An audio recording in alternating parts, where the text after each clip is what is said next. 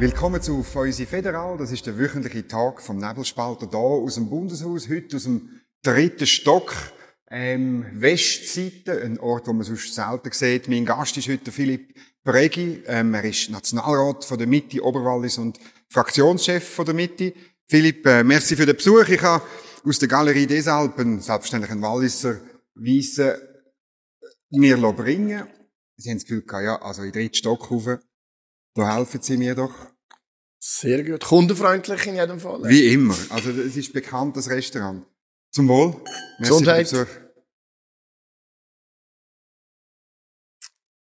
fein. Walliser Weisswein ist einfach, und ich meine, Sie haben da eine grosse Auswahl an Walliser Wein. Da schaut, glaube die Walliser Fraktion schaut ein bisschen auf das, oder? Selbstverständlich. Ähm, ich glaube, das ist auch wichtig. Ist der wichtigste Weinkanton in der Schweiz und damit ist es auch richtig, weil wir hier viel Walliser Wein haben. Genau. Die Wattländer würden jetzt das anders sehen. Das ist aber, glaube ich, ein Konkurrenzkampf, der ein bisschen gegenseitig antreibt, oder? Also. Ja, es treibt an, aber es gibt äh, Hard Facts von einer produzierenden Fläche, die man hat und so weiter. Und das ist der Kanton Wallis vor. Aber selbstverständlich, wir haben in anderen Regionen auch sehr gute Wein und äh, insbesondere auch in der Bündner Herrschaft und mit dem neuen Nationalratspräsident denke ich, werden die hier auch noch wichtiger werden. Genau. Martin Gandinas, müssen wir sagen, wird vermutlich heute Nachmittag, also wir tun das am Montag aufnehmen, wird er zum Nationalratspräsident gewählt und am Mittwoch ist dann die grosse Fahrt und gehst du sicher mit. Das gehört sich so, der Fraktionschef muss mit und da wirst du auch eine Ansprache haben wahrscheinlich. Also ich darf mit, das freut mich eins, dass ich mit Martin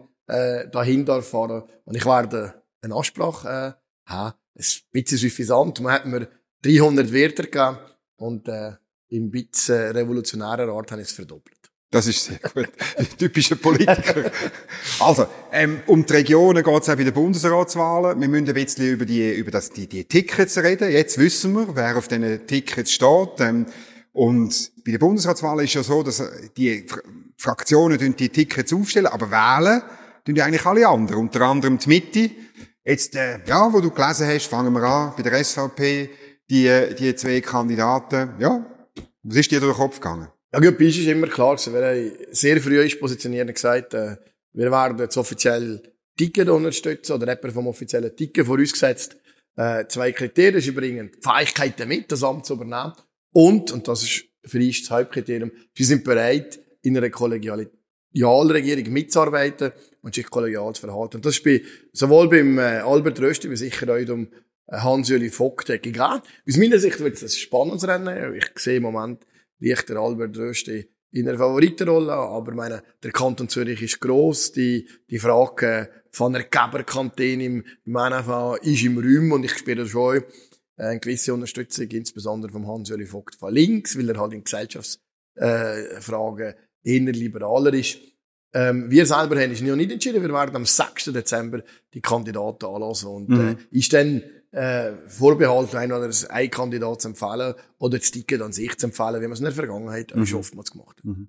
Wie läuft das ab? Also die, die, die zwei kommen dann eben, am, äh, das ist am, am, am nächsten Dienstag, wenn die Sendung ausgestrahlt wird, äh, und die, die kommen rein, haben wahrscheinlich was nicht, das Eingangsstatement und dann gibt's Fragen, oder wie, wie läuft das? Wie muss man sich das vorstellen, wenn man nicht dabei ist? Ja, dann machen wir es einfach umgekehrt als jetzt. Dann bin ich der Moderator und, und la, gebe jedem sicher die Möglichkeit, einmal sich selber zu präsentieren, seine Schwerpunkte darzulegen und dann werden äh, Fragen gestellt von mir, aber auch von anderen äh, Fraktionskolleginnen und Fraktionskollegen mhm. und das ist klar, wir wollen wissen, wie stehen sie zu gewissen Themen, wir wollen wissen, ähm, wie positionieren sie sich und wir werden sicher wollen wissen, so viel darf ich verraten, ähm, wie sie sich zum Kollegialitätsprinzip mhm. stellen.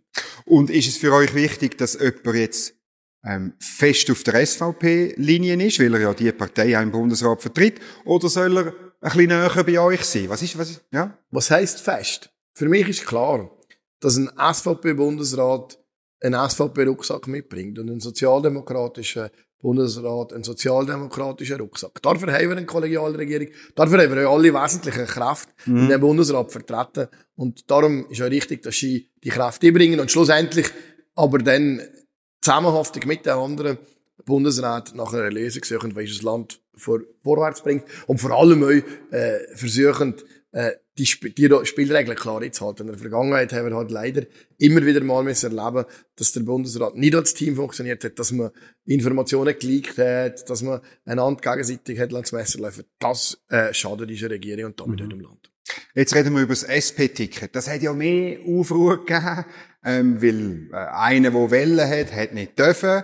Und nachher ähm, hat man jetzt eine nominiert, die zwar will, aber äh, wenn man die Verfassung ganz genau liest, äh, ja, dürfte sie eigentlich nicht. Aber du hast im Tagesanzeiger gesagt, Elisabeth Bohm-Schneider, die eben die vierte Latinerin wäre, auf das Spiel ja, die sind trotzdem wählbar. Also, ich lese aber die Verfassung anders. Und, und ich lese sie so, dass der Artikel 175 klar sagt, es braucht eine regionale Verteilung. Und eine regionale Verteilung soll insbesondere Minderheiten davor schützen, dass sie äh, im Bundesrat vertreten sind. Und wenn es jetzt kurzfristig mal für eine gewisse Periode die Minderheiten quasi in Mehrheit hängen, also die latinische Sprache in Mehrheit hängen dem Bundesrat, ist die Verfassung aber aus meiner Sicht nicht verletzt, sondern sind einfach Minderheiten noch ein bisschen stärker geschützt, als eigentlich sein werden. Und aus dem Grund, aufgrund von der Verfassung ist für mich klar, Elisabeth Baumschneider ist wählbar. Mhm. Und wie die beiden Kandidatinnen, wie, wie wirken die auf dich? Wer ist Favorit? Ja, schwer zu sagen. Man kennt immer, äh, dass äh, Eva Herzog äh, leicht Nase vorne hat. Ich äh, nehme aber Elisabeth Baumschneider als sehr äh, zugänglich und sehr offen wahr. Ich glaube, es sind beide Frauen mit einem klar sozialdemokratischen Profil. Ähm, ich stelle mir vor, dass es durchaus noch ein enges Rennen könnte mhm. geben. Ich bin sehr gespannt auf, äh, auf die Hearings. Ich habe, habe gehört, diese Woche haben schon bei einer Bürovertretung äh, ein Hearing stattgefunden und da haben insbesondere auch Frau Baumschneider einen guten äh, Eindruck hinterlassen. Das kehrt man. Aber eben, wie gesagt, bis zur Bundesratswahl geht's noch nicht mehr ganz eine Woche und ich glaube, das ist, äh, ist entscheidend, dass, das, ähm, dass man da eigentlich äh, jetzt noch Gespräche führt und ist halt klar, dass jeder Parlamentarier, die Parlamentarier mit diesen Kandidaten noch das Gespräch mhm. sucht und er versucht, auszuloten, wie liegen in Themen. Also beispielsweise bei mir ist klar, ich, mir ist der Lötschberg etwas, was mir sehr am Herzen liegt. Und mhm. ich will von einem potenziellen zukünftigen UWEC, äh, Departementchef oder Departementchefin wissen, äh, ob sie das Projekt euch so würde weiterführen. Und ich glaube, so hat jeder so zweite Röhre meinst du? Zweite Röhre, genau. Jawohl. Und da hat, ich glaube, da haben alle so irgend so Themen. Und das wird jetzt spannend. Ich glaube, mhm. das gibt jetzt wirklich eine spannende Zeit bis zu der Wahl. Ähm, aus unserer Sicht, äh, auf den ersten Blick, sind alle vier Kandidatinnen und Kandidaten wählbar. Welche Rolle spielt denn eigentlich so, weißt du, das Zwischenmenschliche? Also, ob einem jemand sympathisch ist oder weniger sympathisch? Da hört man, da hört man einiges, dass sie eigentlich am Schluss, wenn man dann vor dem Zettel steht und der Name drauf steht, noch ziemlich wichtig. Was heißt sympathisch? Sympathisch heißt, dass man mit Menschen ein Vertrauensverhältnis hat, dass man mit ihnen vielleicht auch rund um die reine parlamentarische Arbeit etwas unternimmt. Ob das jetzt im FC Nationalrat ist oder in einer von diesen Freundschaftsgruppen. Und Menschen, die einem vertraut sind, die weiss man, die kann man besser lesen. Da weiss man, was man hat. Mhm. Und darum ist das sicher ein Kriterium. Wenn, wenn wir zwei gut verstehen, ist es viel einfacher, ein Telefon zu gehen und zu sagen, hey, hallo, ich habe ein Problem, können wir zusammensitzen. Und darum, das Zwischenmenschliche aus meiner Sicht spielt. Einmal, wenn die Kandidatinnen und Kandidaten ein ähnliches Profil haben, die, die Grundvoraussetzungen erfüllen, spielt das sicher eine sehr, sehr entscheidende Rolle. Mhm. Aus dem Ständerat hört man nämlich, dass Eva Herzog ein bisschen unbeliebt ist, oder? Dass sie unnahbar ist, dass sie einfach in diesen Sitzungen einfach ihre Anträge durch und so ein bisschen, dass das ein Nachteil könnte sein für die Baslerin. Also ich bin nicht im Ständerat. ja, aber du hast es sicher auch gehört. ja, ich kenne sicher auch so Sachen. Ähm, ich meine, das ist klar, Frau Herzog ist eine sehr, eine sehr sachliche Politikerin und ähm, das wird sicher nicht äh, ihr grosser Vorteil sein. Dafür hat vielleicht bei den Bürgerlichen äh, der Vorteil, dass die Schiebe in der USR 3, also der damalige äh, Unternehmenssteuerreform, äh, auf der Seite von den Bürgerlichen gekämpft hat. Das, das kann ein Vorteil sein. Aber ich würde das jetzt nicht so obergewichtig. Ich sehe da relativ ein enges Rennen. Und ich, sehe auch, dass da in den nächsten Tagen noch entscheidende Sachen passieren könnten, ähm, wie schlussendlich von diesen zwei Frauen mhm. noch so vorne. Aber was denkst du, entscheidend ist, die, in diesen Hearings, Positionsbezüge, oder? Hearings, Positionsbezüge, ähm, wie wirkt man? Ich meine, die treten zuerst mal in einer anderen Rolle auf, jetzt eben als äh, mhm. Kandidatin für, äh, für das wichtigste Amt in dem Land. Und, und da sieht man ja, wie sich ein Mensch in so einer Rolle gibt. Es gibt Leute, die, die entwickeln da zusätzliches Potenzial, mhm. andere werden eher äh, schwieriger im Umgang. Und ich glaube, da könnte wirklich Kleinigkeiten schlussendlich mhm. entscheiden. Jetzt müssen wir noch darüber reden, in der SP, über das Spiel, wo man mit dem Herrn Josic gespielt hat. Ich sage jetzt nicht Spiel. Ähm, aber er hat wollen kandidieren, hat dann zum Vornherein, hat man gesagt, du darfst nicht, weil du Mann bist. Was hast du da gedacht? Das ist ein politischer Entscheid von der SP. Ähm, ob das im, aus dem Blickwinkel von der Gleichberechtigung noch gerechtfertigt ist, das müssen sie selber beurteilen. Äh, ich habe verstanden, dass das SP sagt, wir, können nicht mit äh, zwei Männern ins Wahljahr gehen. Die Überlegung äh, kann ich nachvollziehen. Ob der Weg dahin richtig ist, das muss das SP selber mhm. beurteilen. Wir selber sind äh, in den letzten Wahlen mehrmals mit, einem, mit reinen Freien-Tickets äh, angetreten, ohne dass wir vorgängige Einschränkung gemacht haben. Das heisst, alle können kandidieren. Die Fraktion hat sich nachher für reine freie Ticket entschieden. Ähm, mir ist das der sympathische Weg. Mhm.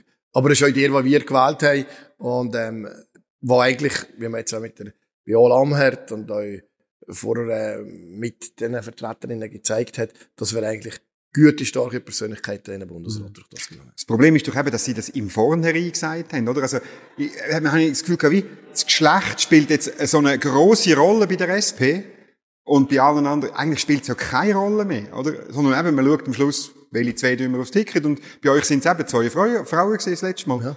Also ich finde extrem wichtig, dass wir äh, annähernd ein ausgleiches Verhältnis haben zwischen Männern und Frauen in dem Bundesrat. Ich glaube, das ist, in der heutigen Zeit ist das wichtig. Aber nicht krampfhaft an dem festhalten, sondern das wird sich ergeben. Mhm. Man sieht jetzt auch, in der Vergangenheit hat man halt aus diesen paar Frauen, die, die im Parlament waren, hat man müssen Bundesrätinnen machen. Aber jetzt wird, gleicht sich das im Parlament immer an. Mehr an, Männer, Frauen anteilen. Das ist ja gut so. Und dann wird sich die Frage irgendwann gar nicht mehr stellen. Mhm. Das ist, das ist selbstverständlich. Das will, will man eben quasi gleich viele Frauen wie Männer oder umgekehrt mhm. im Parlament haben. Für mich selber ist wichtig, dass, dass beide Geschlechter vertreten sind, aber ich sehe das nicht so krampfhaft. Mhm.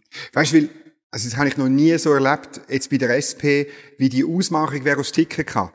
Da haben, oder die Romans, die haben daran gedacht, mal, es wäre gut eine Deutschschweizer Frau, weil, äh, wenn eine Deutschschweizer Frau kommt, dann haben die Romans Männer dann irgendwann einmal eine Chance. Und umgekehrt hast du Deutschschweizer Männer gehabt, die gesagt haben, ja, die Frau Bohm-Schneider, das ist eine gute Kandidatin, äh, weil sie, sie wieder, also die Ambitionen für die nächste Wahl haben fast die größere Rolle gespielt wie, wie irgendwie die Person, die da hockt. Ja, aber ich glaube, das ist nichts Neues. Das spielt bei einem Haufen Bundesratswahlen hat das schon eine Rolle gespielt. Vielleicht hat man es jetzt mal ein bisschen besser gesehen. Und äh, ich meine, okay. bei jeder Wahl, jeder, der das Gefühl hat, ich könnte irgendwann mal Bundesrat werden, würde sich überlegen, ähm, was spielt das für eine Rolle? Wie kann man das, wie kann man das machen? Wenn ich jetzt ein ein, äh, ein Zürcher bin, ist jetzt gut für mich, wenn mal kein Zürcher drin ist, oder ja. ist besser, wenn jetzt immer einer drin ist. Ich glaube, die Fragen stellen sich die Leute. Das gehört, das gehört zur Politik und das gehört zum schweizerischen mhm. System. Jetzt hat man es vielleicht einmal ganz konkret gesehen, weil es vielleicht auch einzelne Personen in dran ist. Und ich denke, das ist auch spannend für, für die Bevölkerung, wenn man, wenn man das auch sieht, dass halt die aktuelle Bundesratswahl hat vielleicht zum Teil auch schon zukünftige vorwegnimmt. Mhm. Und jetzt am Schluss hat ein, äh, ein Weile hat man das Glück, es müssen jetzt eine junge Frau mit Kindern Jetzt sind es bei der SP zwei ältere Frauen, die zwar Kinder haben, aber die sind schon erwachsen und so. Ähm, irgendwie, irgendwie, wir haben in diesen ganzen Wochen immer nur über so Äußerlichkeiten geredet. Ja. Also die Frage, ob ein, ein, ein junge Mütter sollte Bundesrätin werden oder nicht, das ist für mich völlig nebensächlich. Ähm, das kann euren Großmütter oder euren kinderlose Frau sein. Das ist wirklich egal für mich.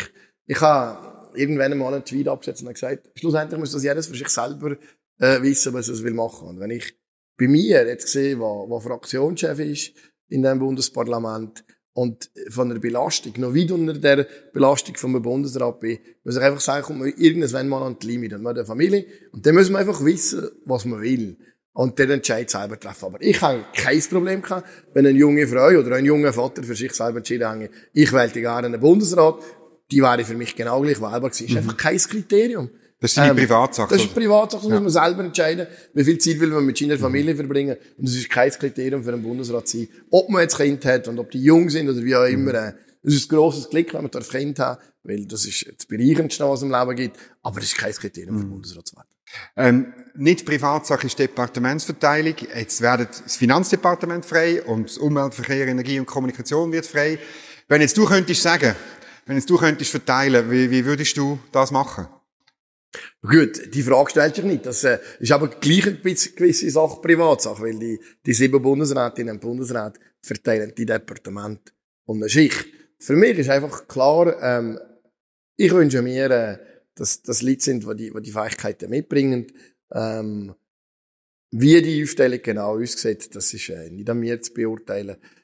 Ob jetzt die Neuen die zwei Departemente übernehmen oder ob es noch Schaden gibt, das äh, werden wir mhm. sehen. Ich glaube, es hängt auch ganz entscheidend darauf ab. Äh, wer wird von jedem äh, Ticket gewählt? Äh, man sagt, ein, ein, ein Albert Rösti passt in ein weg, ein äh, Hans-Uli Fuck zum Beispiel in ein EOPD. Und ich glaube, das ist ganz entscheidend, äh, wie, wer wird gewählt. Und schlussendlich, ähm, ja, ist ein Entscheid von diesen sieben mhm. Bundesräten.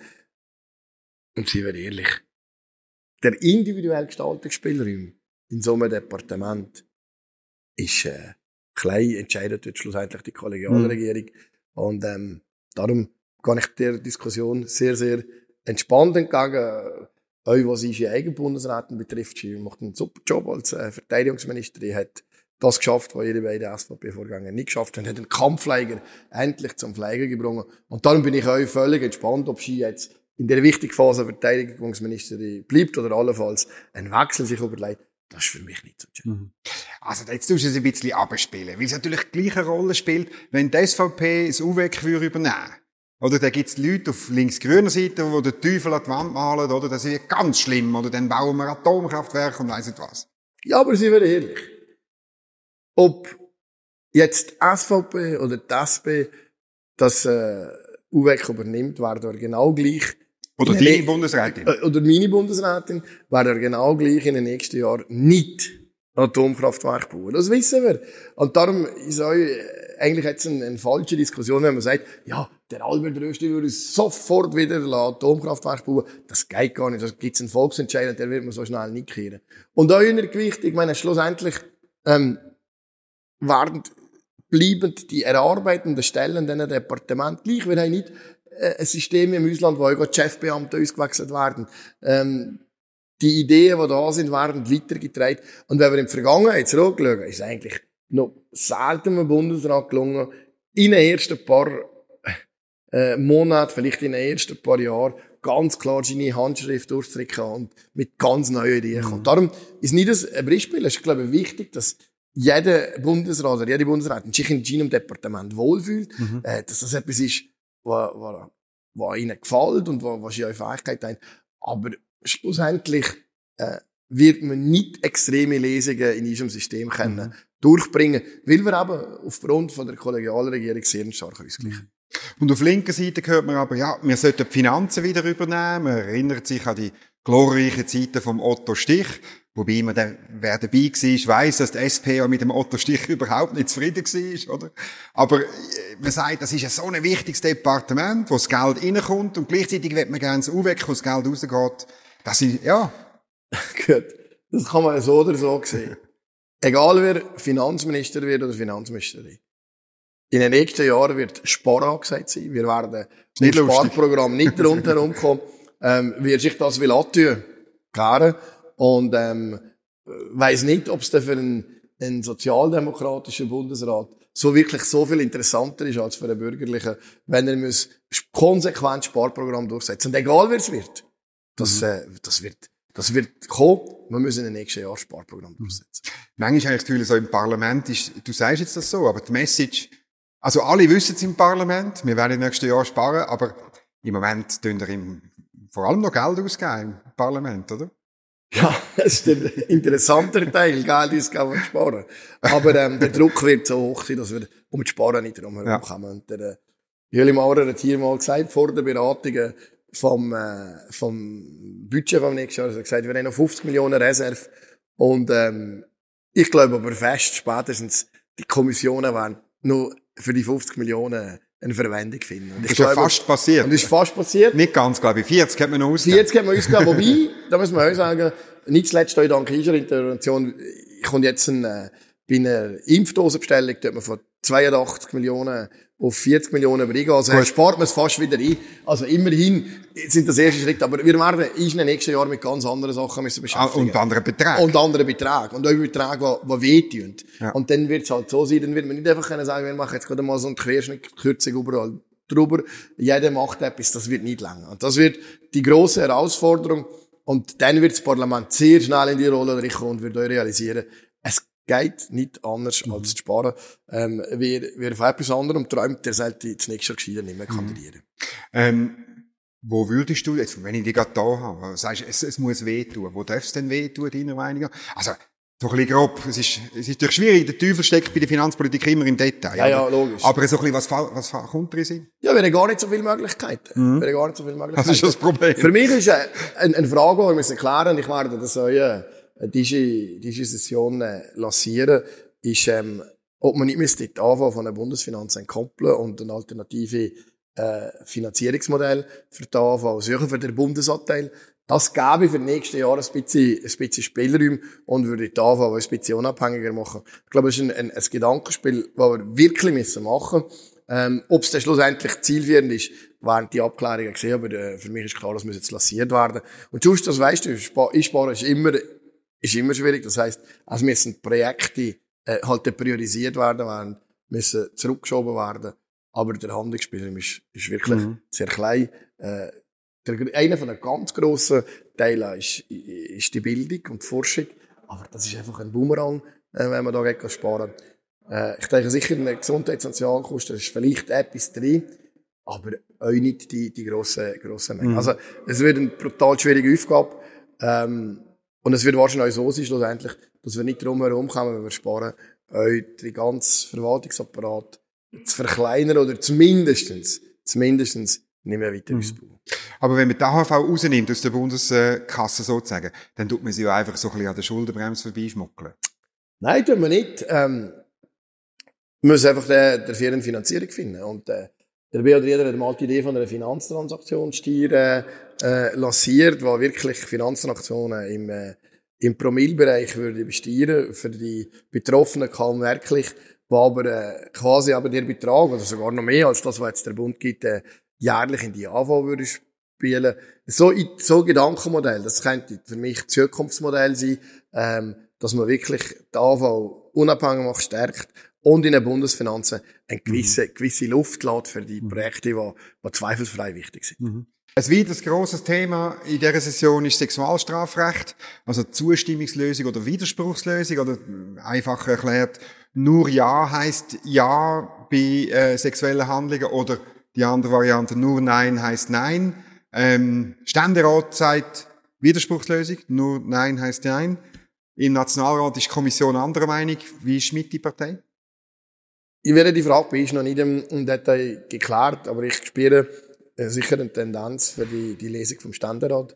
Ähm, und das hat, aus meiner Sicht ist das auch die praktikabler ähm, Lesung. Äh, du bist Jurist auch, oder? Ich, als Jurist sehe ich natürlich bei einer Ja-Ja-Lesung ähm, sehr große Schwierigkeiten. Vor allem, weil es Konkludenzja, also ein nicht wörtlich ausgesprochenes Ja, aber euch als Ja soll gelten und äh, zwischen einem Konkludenten Nein oder einem Konkludenten Ja, der Unterschied zu machen, ist für mich unglaublich schwierig. Mhm. Und man, in der ganzen Sexualstrafrevision hat man den Fokus zwischenzeitlich medial völlig auf den falschen Punkt gelegt. Man sagt jetzt Ja ist Ja, Nein ist Nein, das ist die wichtigste Frage.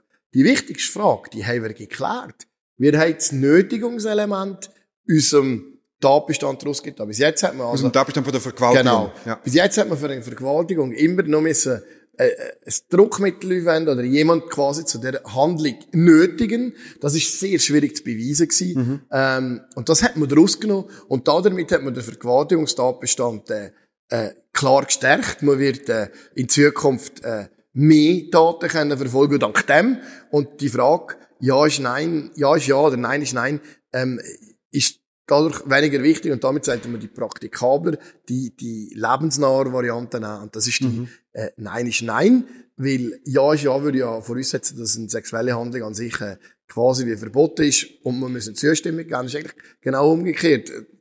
Sexuelle Handlungen passieren halt einfach oftmals im, im Einverständnis, ohne dass man das wörtlich ausspricht. Was ich in dem Zusammenhang aber sehr schade finde, ist, äh, dass äh, die linken Partien insbesondere nicht bereit sind, die Strafmaß für Das hätte ich gerade Vergewaltiger fragen. einen Brief setzen und die Geldstrafe abschaffen, weil das ist eigentlich für mich das Entscheidende. Der, der wirklich verurteilt wird, der soll hart bestraft werden Mhm. und es gibt für mich keinen Grund, hier Datenschutz zu betreiben. Warum tut links so auf dieser Frage umreiten, nur Ja ist Ja, nur Nein ist Ja, und über, über die Frage vom Strafmaß, über die Frage von eben Geldstrafe bei einfacher Vergewaltigung, ähm, redet auf dieser Seite niemand vom, vom Spektrum. Das ist äh, für mich nicht nachzuvollziehen. Ist ja ganz klar. Für mich ein Vergewaltiger. Ob leichter Vergewaltiger. Ich weiß dir das Wort gar nicht zu müssen. Ich bin nicht sicher, ob es leichter Vergewaltiger ist. Ein Vergewaltiger kehrt verurteilt und zwar nicht mit einer Geldstrafe. Das ist für mich absolut klar. Ähm, und auch wir äh, sonst sexuelle Handlungen gegen den Willen von einer Person begeht, soll, soll nicht einfach mit einer Geldstrafe der Fach kommen. Äh, Das sind so schwerwiegende Eingriffe. Da soll man die Leute auch hart bestrafen. Warum es da nicht links nicht mitmacht, für mich unerklärlich. Das ist einfach nichts anderes als Täterschutz. Ich habe wirklich das Gefühl, oder, also, bei der einen Frage geht es, hast du gesagt, um Praktikabilität. Dort, da, da, links schaut weder auf den eigenen Strafrechtsprofessor, der Daniel Josic, der klar sagt, Widerspruchslösung ist strafrechtlich gesehen besser. Äh, links lässt auch nicht auf, ähm, Täter- oder Opferberatungsstellen, die das auch sagen, oder? Also, und, und, und dann die Frage vom Strafmaß lässt, man ganz weg. Irgendwie, das ist wie eine Ideologie. Also Ideologie ist wahnsinnig wichtig bei dieser Geschichte, weniger gar nicht eine praktikable Rechtslösung. Man lässt vor allem nicht auf die Staatsanwälte. Ja. Die eigentlich immer die sind, die die Strafverfolgung müssen machen müssen. Was sagen, die Ja ist ja Anlösung, die ist durchaus noch mehr Schwierigkeiten allenfalls, äh, beim Untersuchen gehen. Da hat man, das hat man so hochstilisiert, die Frage. Und die tut man ja loslesen, eigentlich jetzt von jeglicher Sachlichkeit. Aber da, wo man wirklich etwas machen kann, beim Strafmaß, wo man Täter her kann da schaut man weg. Ich bedauere das sehr. Und ich hoffe schon, dass jetzt das Parlament äh, der Schritt wird gehen und ähm, äh, diesen Minderheiten, die wir eingereicht haben, wird folgen und sagen, nein, wer schwere Verbrechen macht, wie eine Vergewaltigung, soll nicht mit einer Geldstrafe wegkommen. Ähm, es ist ein bisschen flapsig, aber bei Walliser Weisswein gilt weder die Widerspruchslösung noch die Zustimmungslösung, sondern wir nehmen einfach noch ein letztes Glas. Danke vielmals fürs Zuschauen. Ähm, wenn euch das gefallen hat, dann dünnt ihr unten dran einen Daumen nach oben drücken, dünnt den Kanal abonnieren, dünnt das Glöckchen auch noch aktivieren. Drei Sachen müsst ihr also gleichzeitig machen, damit ihr keine Folge verpasst von Feusi Federal. Danke vielmals fürs Zuhören, Zuschauen und bis zum nächsten Mal. Und Philipp Regi, schön, bist du da gewesen. Auf eine gute Session. Danke, danke für die Einladung und eine gute Zeit. Und